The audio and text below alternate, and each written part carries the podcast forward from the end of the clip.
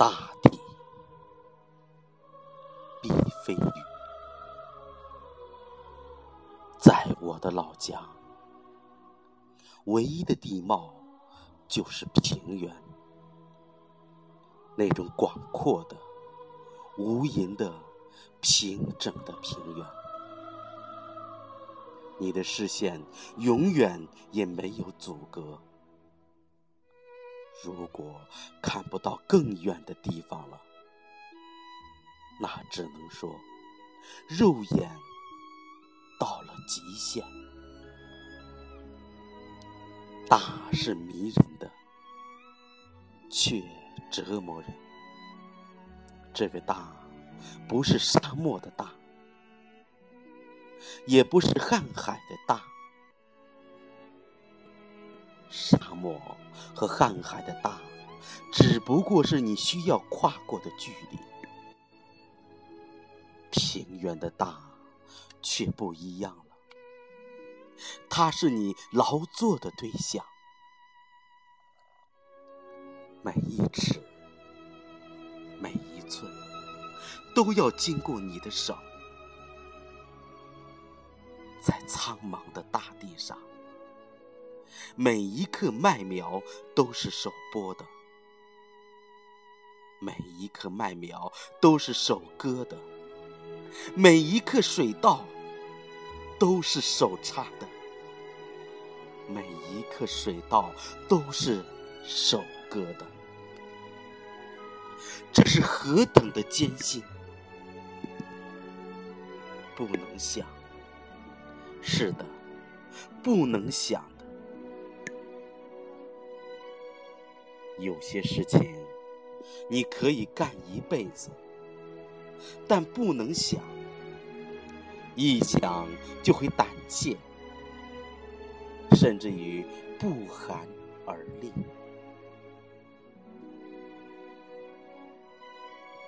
有一年的大年初一下午，家里就剩下了我和我的父亲。我们在喝茶、吸烟、闲聊，其乐融融。父亲突然问我：“如果把现在的你送回到那个时代，让你在村子里做农民，你会怎么办？”我想了很长时间。最后说：“我想我会死在我的庄园。”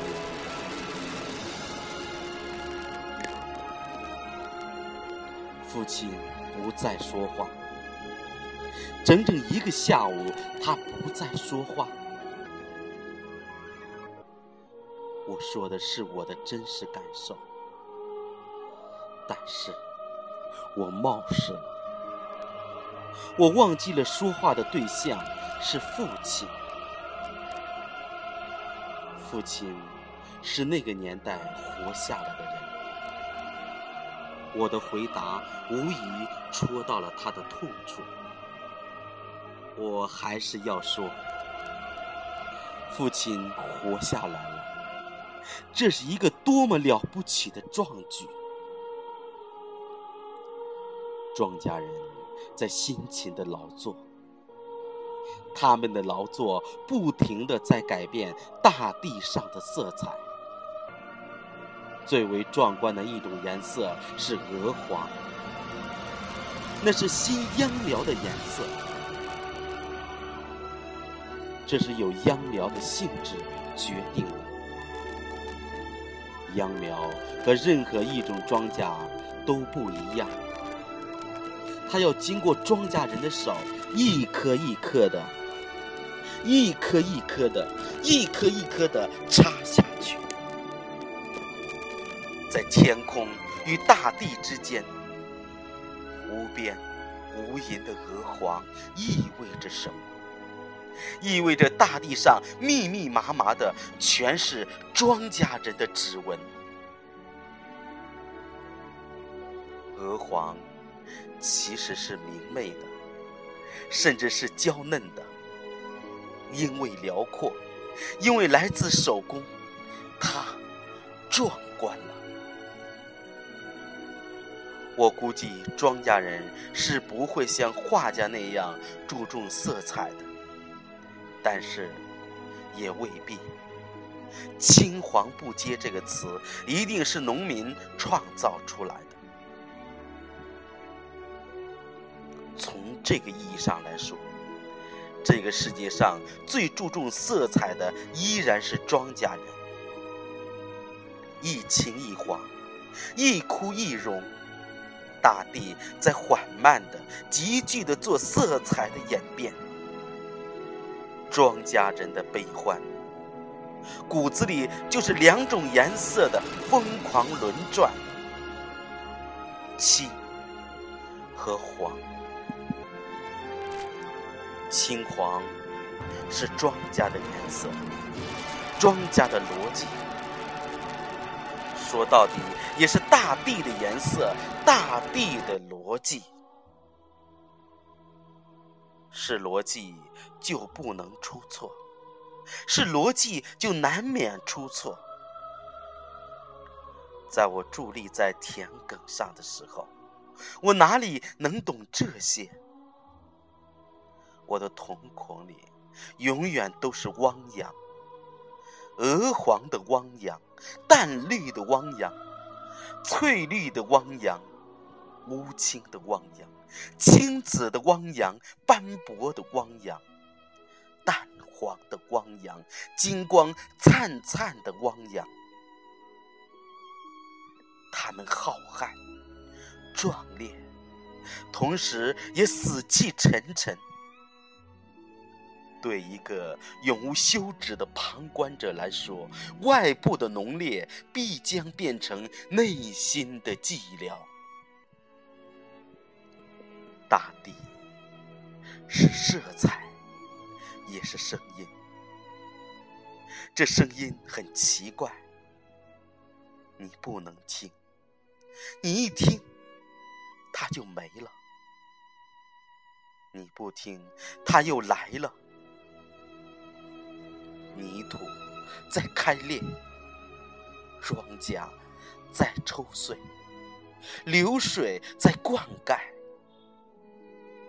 这些都是声音。像呢喃，像交头接耳，鬼鬼祟祟又坦坦荡荡。他们是枕边的耳语。麦浪和水稻的汹涌，则是另外一种色调。无数的细碎的摩擦，叶对叶，忙对忙，赶对赶。无数的细碎的摩擦汇集起来了，波谷在流淌，从天的这一头一直滚到天的那一头，是笑剧，声音真的不算大，但是架不住它的厚实与不绝。它呈巨响的尾音，不绝于缕。尾音是尾音之后的尾音，恢宏是恢宏中间的恢宏，还有气味。作为乡下人，我喜欢乡下人莫言，他的鼻子是一个天才。我喜欢莫言所有的关于气味的描述。每一次看到莫言的气味描写，我就知道了，我的鼻子是空的，有两个洞。从我的书房一直闻到莫言的书房，从我的故乡一直闻到莫言的故乡。福楼拜在《包法利夫人》里说过：“大自然充满诗意的感染，往往靠作家给我们。”这句话说得好。不管是大自然还是大地，他的诗意和感染力是作家提供出来的。无论是作为一个读者，还是作为一个作者，我都要感谢福楼拜的谦卑和骄傲。